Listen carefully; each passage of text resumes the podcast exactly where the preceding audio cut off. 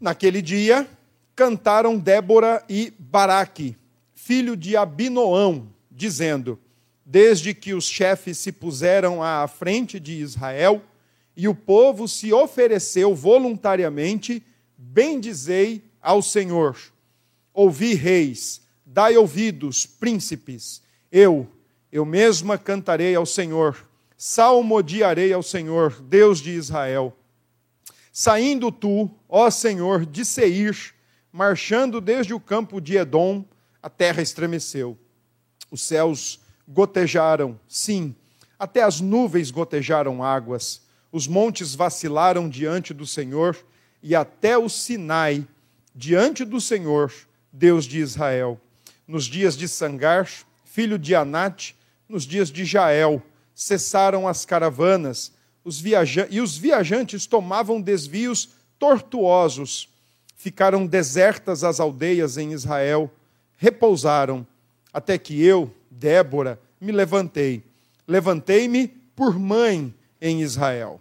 Escolheram-se deuses novos. Então a guerra estava às portas. Não se via escudo nem lança entre quarenta mil em Israel. Meu coração se inclina para os comandantes de Israel, que voluntariamente se ofereceram entre o povo. Bendizei ao Senhor.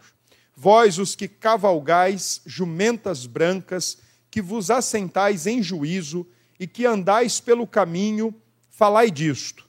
A música dos distribuidores de água, lá, entre os canais dos rebanhos, falai dos atos de justiça do Senhor, das justiças a prol das suas aldeias em Israel. Então o povo do Senhor pôde descer ao seu lar.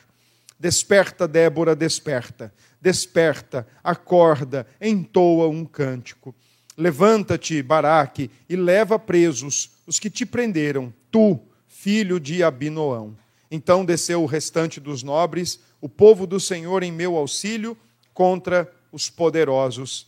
De Efraim, cujas raízes estão na antiga região de Amaleque, desceram guerreiros. Depois de ti, ó Débora, seguiu Benjamim, com seus povos de Maquir, desceram comandantes, e de Zebulon, os que, os que levam a vara de comando. Também os príncipes de Issacar foram com Débora. Issacar seguiu a Baraque, em cujas pegadas foi enviado para o vale. Entre as facções de Ruben houve grande discussão, porque ficaste entre os currais para ouvires a flauta? Entre as facções de Ruben houve grande discussão. Gileade ficou da além do Jordão. E Dan, por que se deteve junto aos seus navios? Azer se assentou nas costas do mar e repousou nas suas baías. Zebulon é povo que expôs a sua vida à morte, como também Naftali, nas alturas do campo. Vieram reis e pelejaram. Pelejaram os reis de Canaã em Taanac, junto às águas de Megido. Porém, não levaram nenhum despojo de prata. Desde os céus pelejaram as estrelas contra Císera, desde a sua órbita o fizeram. O ribeiro Quizon os arrastou. Quizon, o ribeiro das batalhas, avante, ó minha alma, firme. Então as unhas dos cavalos socavam pelo galopar, o galopar dos seus guerreiros. Amaldiçoai a Meroz, diz o anjo do Senhor amaldiçoai duramente os seus moradores, porque não vieram em socorro do Senhor, em socorro do Senhor e seus heróis. Bendita seja sobre as mulheres Jael, mulher de Eber, o queneu. Bendita seja sobre as mulheres que vivem em tendas. Água pediu ele, leite lhe deu ela. Em taça de príncipes lhe ofereceu nata a estaca estendeu a mão, e ao maço dos trabalhadores a direita, e deu o golpe em Císera, rachou-lhe a cabeça, furou e traspassou-lhe as fontes. Aos pés dela se encurvou, caiu e ficou estirado. A seus pés se encurvou e caiu.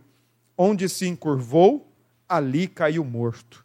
A mãe de Císera olhava pela janela e exclamava pela grade: Por que tarda em vir o seu carro? Por que se demoram os passos dos seus cavalos? As mais sábias das suas damas respondem, e até ela a si mesmo se respondia: Porventura, não achariam e repartiriam despojos, uma ou duas moças a cada homem?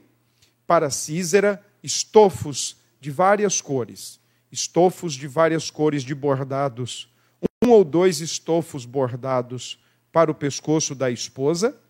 Assim, os, ó Senhor, pereceram todos os teus inimigos.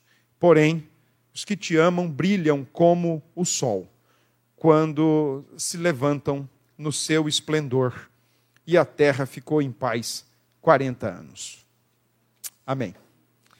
Meus queridos, como já me adiantei, o texto do capítulo 5, na forma de uma poesia, se você também preferir na forma de um salmo, é a perspectiva poética do que aconteceu por ocasião do capítulo 4 do livro de Juízes.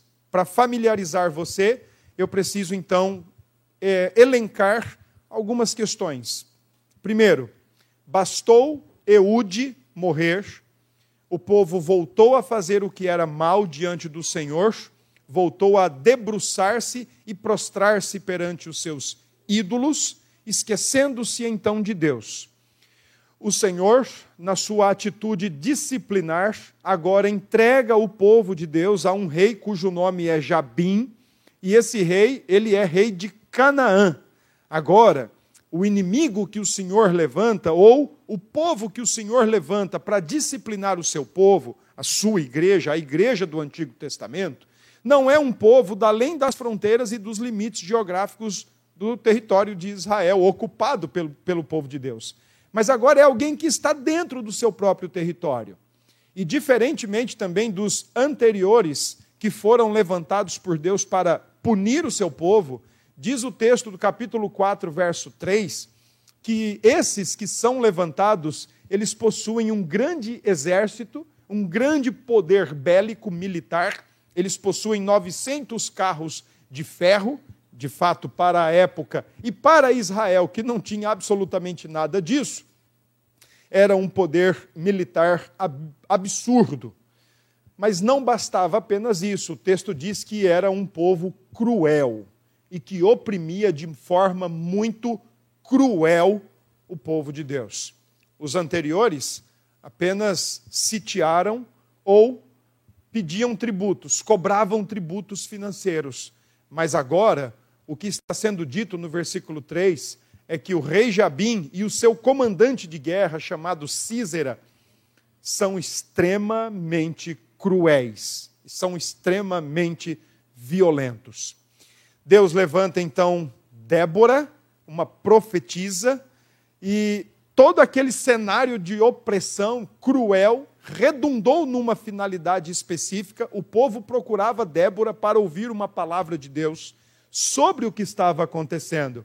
Detalhe importante é que na geografia da terra de Canaã, invadida pelo povo de Deus, as coisas estão acontecendo no extremo norte. E Deus do alto céu está jogando xadrez com o seu povo. Primeiro, ele cerca o seu povo e coloca o seu povo em xeque.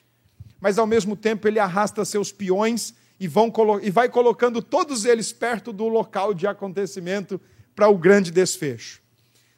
Juntamente com Débora, o Senhor levanta Baraque. E eu já tinha dito para vocês que o livro de Juízes, a cada página virada, a tendência é de piorar. E nós vemos um Baraque que mesmo cujo nome é Relâmpago, mas que, mesmo diante da ordem de Deus, suba com 10 mil e fique perto do rio Quizon, no extremo norte, que eu vou mandar todo o exército de Jabim e de Císera até você, só fique lá, e eu vou entregá-los todos nas suas mãos. Baraque mostra a sua covardia em dizer que se, ele, se a mulher não fosse com ele, ele não iria começou a aparecer os defeitos dos juízes. O autor do livro começa a partir de agora expor a covardia de um juiz, depois a dúvida, a incerteza, a incredulidade de outro juiz, mais adiante, o analfabetismo bíblico e teológico de outro juiz e, por fim, a infantilidade de um juiz que só tinha tamanho e força, mas que agia como uma criança, que gostava de brincar com as coisas sérias. O texto diz por duas ocasiões, versículos 9 e 10, que Débora topou ir com Baraque, mas ao mesmo tempo em que ela disse: Eu vou com você, Débora disse: A honra da vitória sobre o rei Jabim não será sua, será de uma mulher. Nesse interim, o autor introduz um certo homem de nome Eber, que por naturalidade era queneu, e que se tem um lugar que ele não deveria estar, era exatamente no extremo norte do, da faixa do território, ele deveria estar exatamente no oposto, no extremo sul. Mas porque ele tinha paz com o rei Jabim, porque tinha certa comunhão com o rei Jabim, resolveu simplesmente mudar. Pegou a sua tenda, ele era um nômade beduíno, juntamente com a sua mulher, perita em armar e em desarmar tendas, porque nesse povo as mulheres eram responsáveis por armar e desarmar tenda, e eles simplesmente se mudaram do extremo sul para o extremo norte. A guerra acontece, o autor do capítulo 4 simplesmente nos diz de maneira categórica: o Senhor, versículo 15, derrotou a Císera, capítulo 4, versículo 15. O Senhor derrotou a Císera, todos os seus carros e todo o seu exército a fio de espada diante de Baraque. E Císera, o grande capitão da guarda, o grande chefe da guerra do rei Jabim, fugiu para poupar a sua vida. Comentando hoje pela manhã, eu disse o seguinte: se tinha covarde em Israel, Baraque também tinha covarde em Jabim ou em Canaã. O, o Císera, então, encontra a tenda de Jael, a esposa daquele que era para estar morando no extremo sul do território. Ela o recebe muito bem, ela o recebe com cortesia, com generosidade, com apreço, ela o recebe inclusive com sexo. Primeiro, ao invés de água, ela lhe dá leite, dizendo para ele: pode tomar o leite, porque eu sei que vai te dar um sono, você está cansado, então você pode deitar, e eu estou prometendo que aqui você estará seguro. Pode tomar o seu leite. Por três vezes é dito no texto que ela cobre o, o fujão, o Císera, e a expressão cobrir aí não é necessariamente colocar uma manta ou um cobertor, mas a conotação mesmo é de sexualidade, a cópula. E o texto diz que antes dela aplicar-lhe o golpe final, o texto diz que ele ordena a ela o seguinte: fique ali na porta da tenda, enquanto eu dou a minha cochilada porque se alguém perguntar se tem alguém aí dentro, algumas versões dizem, se alguém perguntarem, tem um homem aí dentro, você diga que não tem. Isso ele falou a verdade. O covarde fugiu. O texto diz que ela, muito ágil e hábil e mansamente, vai até Císera, pega uma estaca de madeira, coloca em sua boca e martela. E então tira-lhe a vida cumprindo a promessa ou a profecia de Débora, que nas mãos de uma mulher, Císera morreria. Quando não se tem homem para liderar, a mulher é sobrecarregada. Ela tem que fazer o que os homens têm que fazer. Elas precisam se desdobrar. Elas precisam, às vezes, ser mãe, precisam ser mulher, precisam ser auxiliadoras, precisam ser esposas, mas além disso elas precisam ser cabeça. E o livro de Juízes está dizendo exatamente isso. Homens que são covardes, que são dúbios, que são fracassos, fracassados, que são fracos. Agora as mulheres estão liderando, as mulheres não inspiram mais a liderança masculina. É isso que o texto de Juízes está nos colocando. O texto diz, no final do capítulo 4, que quando Baraque chega até a, tenda de Jael, onde supostamente deveria acontecer a proteção, ele já encontra Císera morto. O que era para ele fazer, uma mulher fez. O livro de Juízes, capítulo 4, não está ensinando que mulheres devem ser pastoras. Mas o livro de Juízes está ensinando, por exemplo, o que acontece quando os homens não fazem o seu papel de liderar. Além disso, o livro de Juízes está dizendo que, mesmo com seus atos de covardia, de fraqueza, de dubiedade, de dúvidas, de questionamentos, Deus ainda assim usa homens para a glória do seu nome e para o louvor de Cristo Jesus. O texto termina então dizendo que Deus humilhou Jabim e entregou nas mãos dos filhos de Israel todo, todo aquele povo que era o seu inimigo ou opressores. Aqui então está a perspectiva do historiador. Porém, agora o capítulo 5 é a perspectiva de um poeta. E então ele começa a cantar e dar mais explicações. E é lógico que, sob o olhar da providência de Deus, então ele começa a ver como o grande enxadrista, como o grande Deus, o Senhor de tudo, aquele que tem autoridade, controle e presença em todo o cosmos que ele criou. Então agora ele nos explica como é que Deus fez tudo isso pelo seu povo. Quando o seu povo, mesmo em infidelidade por causa da sua, da sua idolatria, porém sob o jugo da opressão do rei Jabim e do seu guarda-chefe chamado Císera, o povo, mesmo em seus atos de infidelidade, clama e o Senhor do seu alto trono resolve responder. É interessante porque é um salmo, é um salmo. Ele tem muita semelhança com o texto que já foi lido, inclusive, nessa noite, Êxodo 15, quando Moisés e o povo celebram ao Senhor pelo grande livramento do povo de Deus, fugindo dos egípcios e atravessando o Mar Vermelho. Versículo 1 do texto, do versículo 1 ao versículo 3, é o convite, é o chamado para o povo tributar ao Senhor o louvor, a adoração, a gratidão, em reconhecimento de que foi Deus quem fez tudo aquilo, que não foi meramente Débora, Baraque ou Jael, mas antes e acima de tudo, e só movendo as peças e colocando as peças no devido lugar e no devido momento, tudo aquilo pertencia a Deus. Não é à toa, por exemplo, que os versículos 1, 2 e 3 dizem: Bendizei ao Senhor. Versículo 3 diz: Dai ouvidos, príncipes, cantarei ao Senhor, salmodiarei ao Senhor, Deus de Israel. Deus tem os seus instrumentos. Deus tem os seus instrumentos na nossa vida. Deus tem os seus instrumentos para nos abençoar. Deus tem os seus instrumentos para nos provar. Deus tem os seus instrumentos para nos corrigir.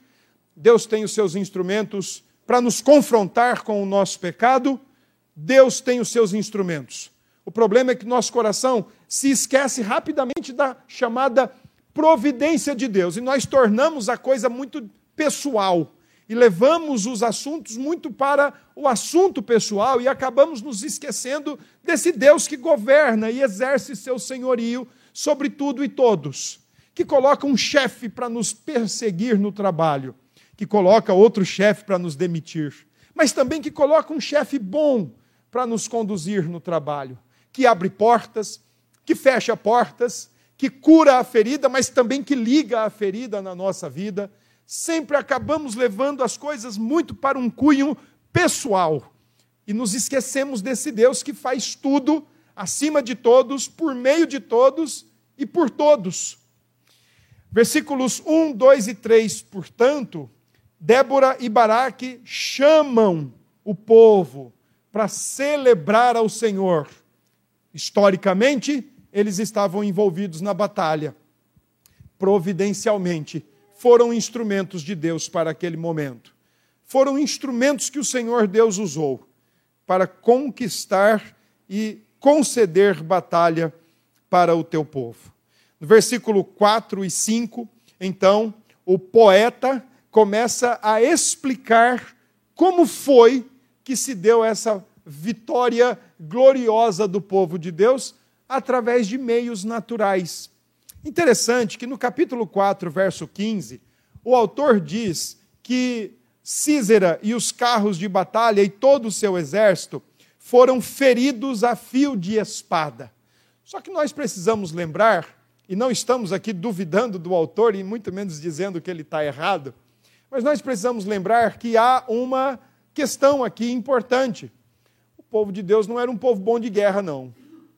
O povo de Deus não era um povo bom de briga, e muito menos um povo de força militar ou poderio militar. Alguma coisa o Senhor fez, então, para que aquele povo, armado até os dentes, com 900 carros de ferro, o que representava o ápice de um poderio militar absurdo, alguma coisa o Senhor fez para que esse povo pudesse ser derrotado. O poeta nos explica o que o Senhor fez. Primeiro, o salmista, usando uma linguagem poética, diz que o Senhor se levantou de onde ele estava e veio marchando até o extremo norte do país, até o extremo norte do território. Diz o salmista, versículo 4: Saindo tu, ó Senhor, de Seir, ficava lá no sul, o Senhor veio marchando, passando pela terra, e com o seu marchar, a terra estremeceu, os céus gotejaram, as nuvens gotejaram águas. O salmista está dizendo que o Senhor veio nas nuvens de uma grande e torrencial tempestade. Os exércitos de Císera estavam à beira de um rio, numa região muito inclinada, numa região que servia mais ou menos como uma bacia profunda. Eles estão nessa região preparados, pensando eles, para tragar a igreja, mas Enquanto eles estão se preparando para tragar a igreja, o Senhor se levantou do seu trono e veio numa nuvem com chuvas pesadas, com chuvas densas. Versículo 20, o Senhor, o salmista diz que o Senhor mexeu até a posição das estrelas, para que naquele exato momento despencasse do céu uma grande chuva, uma chuva torrencial. Versículo 21 diz que o rio foi totalmente cheio, transbordante, a ponto de todos aqueles carros de ferro e seus cavalos não conseguirem mais se firmar no solo, começarem a derrapar, e é por isso que o versículo 21 diz que os cavalos batiam seus, suas patas como quem bate ao vento, eles tentam se prender no chão, mas o Senhor, numa grande nuvem, mandando chuva e mexendo as estrelas, está naquele lugar para livrar o seu povo. E depois que os carros estão revirados, os soldados abatidos, os soldados derrubados, envergonhados, humilhados, então agora o Senhor diz ao seu povo: está na mão de vocês. O Senhor se levantou e veio então aonde estava o seu povo, a sua igreja, para ser tragada, para ser engolida por aqueles que seriam mais fortes ou por aqueles que se apresentavam mais poderosos do que ele. Nos versículos 6 a 8, o salmista nos diz uh, como estava a região de, do extremo norte da terra de Canaã, onde estavam ali algumas tribos, e o cerco que estava acontecendo. O texto diz que naqueles dias já não tinham mais caravanas, uma linguagem de rotas comerciais, por conta do inimigo, ali não estava mais tendo uma economia que fluísse, porque os opressores tinham proibido tudo, os viajantes precisavam tomar caminhos tortuosos e perdiam as suas encomendas ou os seus produtos. Versículo 7: a terra está deserta, escassa, com recursos e precisando de ajudas. E o versículo 8 oferece a razão. O povo estava passando por esse cerco e por todas essas objeções no seu dia a dia, comercial especialmente, porque eles escolheram deuses novos. Eles abandonaram o Senhor. Eles se esqueceram daquele que é o Senhor de verdade. Eles abriram mão do Deus que exerce controle, autoridade e senhorio em toda a sua criação eles preferiram deuses novos. Talvez como eu e você, que às vezes preferimos acreditar no que diz o ministro da Justiça, ou no que diz a saúde, ou no que diz a ciência, ou no que diz a economia. E eu quero deixar muito bem claro que eu não sou contra nenhuma dessas áreas da nossa vida. Nenhuma. Eu sou contra quando nós fazemos delas a palavra final para a nossa vida. Quando nós julgamos nelas terem a palavra final, a palavra que decide todas as coisas, a palavra que estabelece o que é e o que não é. São meros instrumentos que Deus pode agir por meio deles, sobre eles e até mesmo contra eles, porque Ele é o Senhor. Problema é quando o nosso coração resolve se debruçar, descansar e confiar. Elegemos novos deuses, elegemos novos ídolos, abandonamos o Senhor. Estamos propensos a incorrer na disciplina do Senhor. Nossas ruas ficarem desertas, nossos carros não poderem mais transitar e a vida estacionar dos versículos 10 a 11, perdão, versículos 14 e 15, o salmista diz que naquele momento algumas tribos foram ajudar a região norte. A gente precisa lembrar que a igreja do Antigo Testamento, embora divididas e organizadas em tribos, era um povo só. Talvez uma alusão ou uma analogia, melhor dizendo, seria a igreja do nosso tempo que, embora organizada em denominações, é um corpo só. É um único corpo, o corpo de Cristo na face da terra. E então, aquelas tribos que estão enfrentando problemas na região norte, elas contam com a ajuda de tribos como Efraim, com a tribo de Benjamim, como a tribo de Zebulon, versículo 15, a tribo de Issacar, e no versículo 18 e 19, a tribo de Zebulon e a tribo de Naphtali. Todas essas tribos vão em apoio, elas vão em ajuda ao seu povo que está passando aperto na mão de opressores. Porém, tem aqueles que não se levantam. E os versículos 14, é, versículos 15, o finalzinho, e os versículos até o versículo 17, o salmista também em forma de poesia, diz que nem todos se moveram, que nem todos se levantaram. E é, e é interessante porque ele diz assim: olha, entre as facções de Rubem houve grande discussão.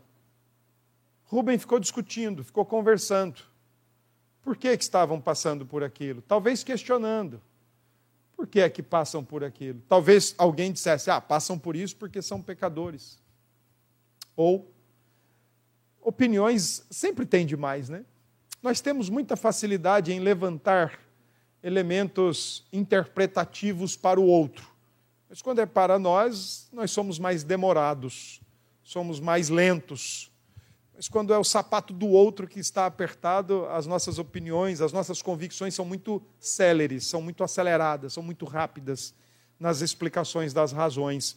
E o texto diz que Rubem, a tribo de Rubem, antes do Rio Jordão, que tinha ficado numa região anterior, estava lá discutindo. Ah, eles devem estar assim porque eles fizeram por merecer.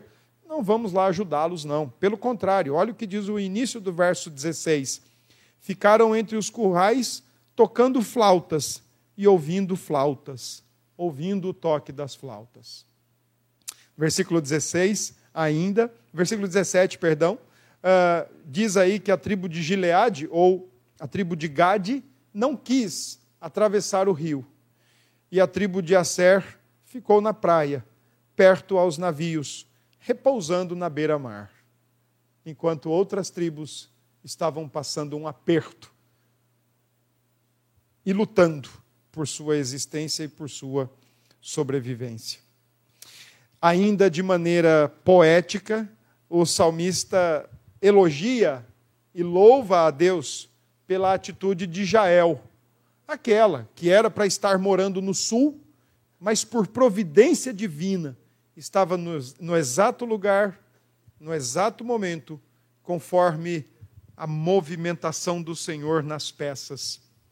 O Senhor puxa Éber, arrasta Éber e sua esposa para exatamente as beiradas da batalha, E quando Císera acreditou que encontraria abrigo, ele encontrou com a morte. E o texto diz que ela, versículo 28, versículo 25, perdão, ele lhe pediu água e ela lhe deu leite. Exatamente o que está no capítulo 4, verso 18, 19 em diante. O historiador conta os fatos, o poeta conta a providência. O historiador celebra ah, aquilo que aconteceu. O, o poeta, ele explica, mas ele também faz teologia, a teologia da providência de Deus. Ele está mostrando que tudo o que aconteceu, aconteceu porque a mão invisível estava por trás de todo aquele movimento, de todas aquelas ações. E então, versículo 26 e 27 diz que com uma estaca ela feriu-lhe a cabeça e deixou ele morto no chão. Versículo 27 diz que ele ficou encurvado. E a palavra aí literalmente é a posição de quem termina um ato sexual. Ele morreu dessa forma. Por que uma mulher se ofereceria para cópula com um homem que não conhecia? Quais as suas motivações para isso? De acordo com o capítulo 4 e de acordo com o capítulo 5, 27. Por que ela se ofereceria para isso, tendo ela o seu marido, Éber? Por que ela? Qual, o que, que ela tinha? Qual, o que, que ela tinha contra o capitão da guarda do, do rei Jabim? Qual o seu sentimento em relação a ele? Qual a sua intenção? Qual a sua motivação? Não temos informação nenhuma. Absolutamente nenhuma. O texto não nos diz. O texto não diz se em algum momento do passado eles brigaram. O texto não diz se em algum momento do passado eles tiveram alguma querela e não resolveram.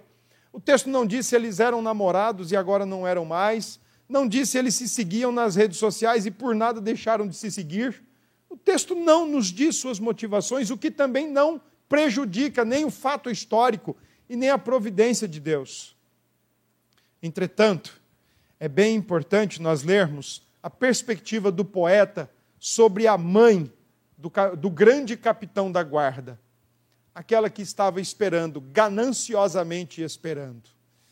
Isso deve ter sido extremamente divertido para a igreja do Antigo Testamento ouvir a leitura e cantar esse tipo de cântico, porque aquele que saiu para vencer acabou vencido. Aquele que gostava de fazer das mulheres escravas sexuais e estuprá-las acabou morrendo na mão de uma delas. Versículo 28, no cântico, diz o seguinte: A mãe de Císera olhava pela janela e exclamava pela grade. Eu vou, eu vou parafrasear.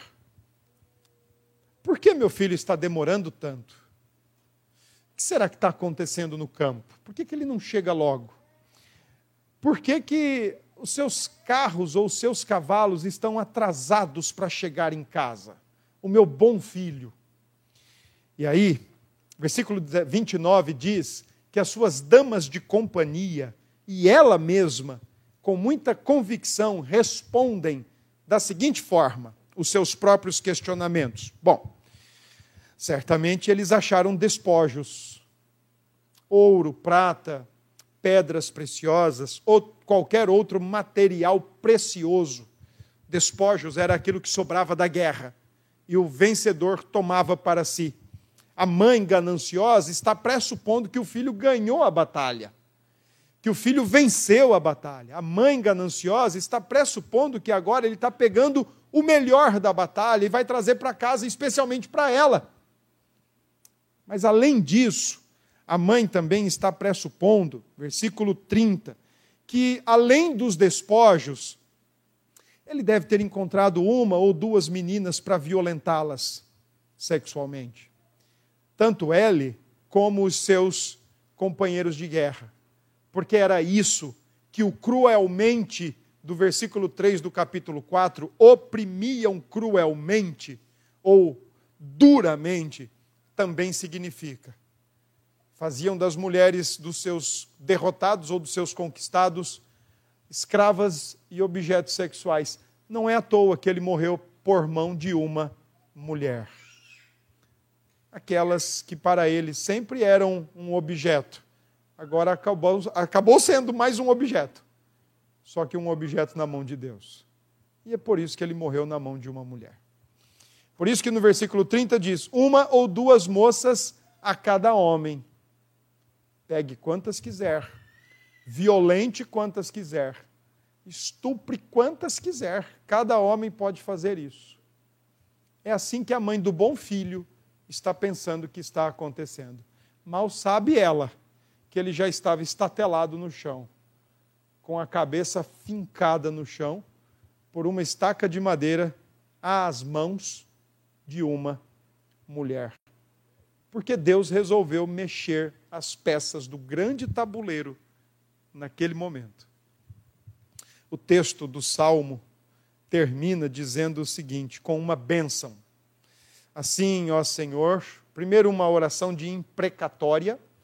Assim, ó Senhor, pereçam todos os seus inimigos. A perspectiva do poeta é que o levantar-se contra a igreja do Antigo Testamento, a igreja do período dos juízes, por mais que a igreja tenha dado motivos, afinal de contas, a igreja elegeu novos deuses, versículo 8 do capítulo 5. Por mais que a igreja tenha dado motivos, a nação que foi levantada para punir a igreja não vai deixar de responder. Não vai ser isenta, não vai ser impune. E é por isso que a oração do versículo 31 diz: Pereçam todos os teus inimigos. Levantar-se contra a igreja é levantar-se antes de tudo e acima de tudo contra o próprio Deus.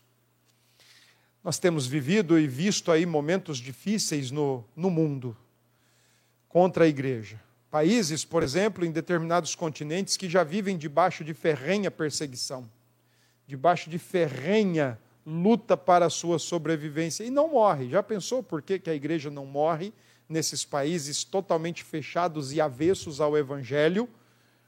Isso só mostra que a igreja não é um movimento social, porque se fosse já tinha terminado há muito tempo. Ninguém vive muito tempo por causa de uma mentira mas por causa de uma verdade, todo mundo está disposto a entregar a sua vida, especialmente quando é uma verdade encarnada, Jesus Cristo. E a igreja não morre por isso, porque ela não é obra humana, ela é obra de Deus. E mexer com a igreja é mexer com Deus. Enfrentar a igreja é enfrentar Deus. Eu creio que nós temos estado numa linha muito tênue entre a busca pela vingança e a busca pela paz vimos, temos visto e testemunhado crentes que se manifestam de um jeito, crentes que se manifestam de outro jeito, em meio a tudo que acontece, no país especialmente. Não estou aqui para emitir nenhuma opinião sobre esses ou aqueles, mas estou aqui para conclamar vocês a confiar em Deus. Não acredito que deveríamos esperar dias melhores não acredito que deveríamos esperar dias pacíficos. Não acredito que deveríamos esperar tapinhas nas costas simplesmente porque fazemos parte da Igreja de Cristo. Se vocês lembrarem, a Igreja de Cristo vem tentando ser silenciada desde o início. Porque, como consciência ou como voz de Deus nesse mundo, quem é que quer ouvi-la? Quem é que quer prestar atenção no que ela tem a dizer? Então não esperemos dias melhores. Não esperemos dias de paz, não esperemos dias de tapete vermelho. Ah, é a igreja que está chegando. Vamos colocar aqui um belo tapete vermelho para a sua chegada. Não esperem por isso. Aliás, não esperem mesmo, porque a Escritura, que não falha e não pode falhar, ela diz o que nós devemos esperar, e é exatamente o oposto disso tapinhas nas costas ou tapete vermelho. Não esperem. Porém, também podem ter certeza, não esperem que tudo isso aconteça e sejam tratados de maneira impune. Porque se levantar contra o povo de Deus é se levantar contra o próprio Deus. Ir contra o próprio povo é ir contra o próprio Deus. E é nisso que o nosso coração deve confiar. É nisso que o nosso coração deve descansar. É Deus quem vindica a sua igreja. É Deus quem cobra justiça para a sua igreja e para o seu povo. O texto de Paulo diz que quem nele confia jamais será envergonhado. Jamais. Se levantar contra a igreja é se levantar contra Deus. E quando Deus se levanta do seu trono e começa a andar pela terra, a terra se estremece, os montes se desmancham, os rios se enchem, se transbordam e os inimigos vacilam. Mesmo na nossa infidelidade, Deus se levanta do seu trono. Quando a sua igreja clama, quando a sua igreja ora.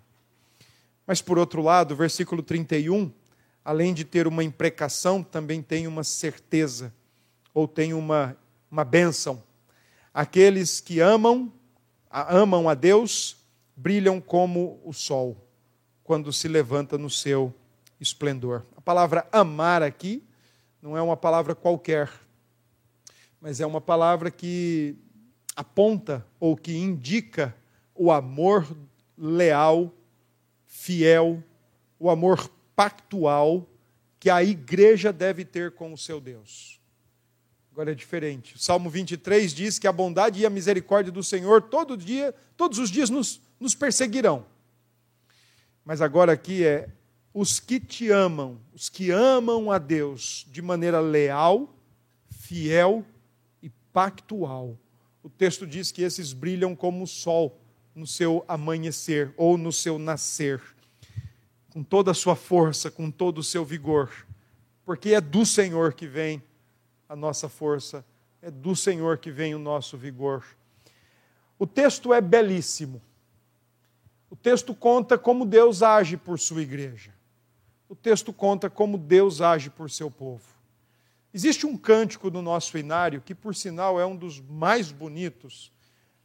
O hino diz que o, o, o, cantor, o compositor deste hino, eu acredito que ele estava numa inspiração tal que eu acho que nós nunca vamos conseguir alcançar. Mas ele rende graças a Deus até mesmo pelos inimigos, numa de suas estrofes. E nós crentes, crentes na mão invisível, crentes na providência de Deus, deveríamos aprender a olhar a vida também, não apenas pelo aspecto histórico, pelos acontecimentos do dia a dia, pelos acontecimentos, pelos, pelo desenrolar da vida, que para nós talvez seja até muito mais fácil. Mas o, o, o texto de Juízes nos ensina que a gente pode e deve olhar a vida também pela ótica da providência de Deus. Por que, que Deus coloca certas pessoas na nossa vida? Por que, que Deus coloca certas ocasiões no nosso caminhar? Por que, que Deus, certas ocasiões, ele fecha portas e depois ele abre outras? Por que, que Deus permite que palavras nos sejam ditas? Ou também por que é que Deus permite que digamos certas palavras?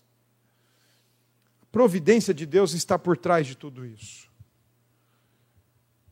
Nós não podemos esquecer. Nós não podemos esquecer que Deus, com Sua mão invisível, conduz e direciona e mexe em todas as coisas segundo o seu propósito. Esquecer-se disso é viver a vida num prisma muito histórico, muito vazio de significado, muito vazio de entendimento. É viver uma vida sem fé.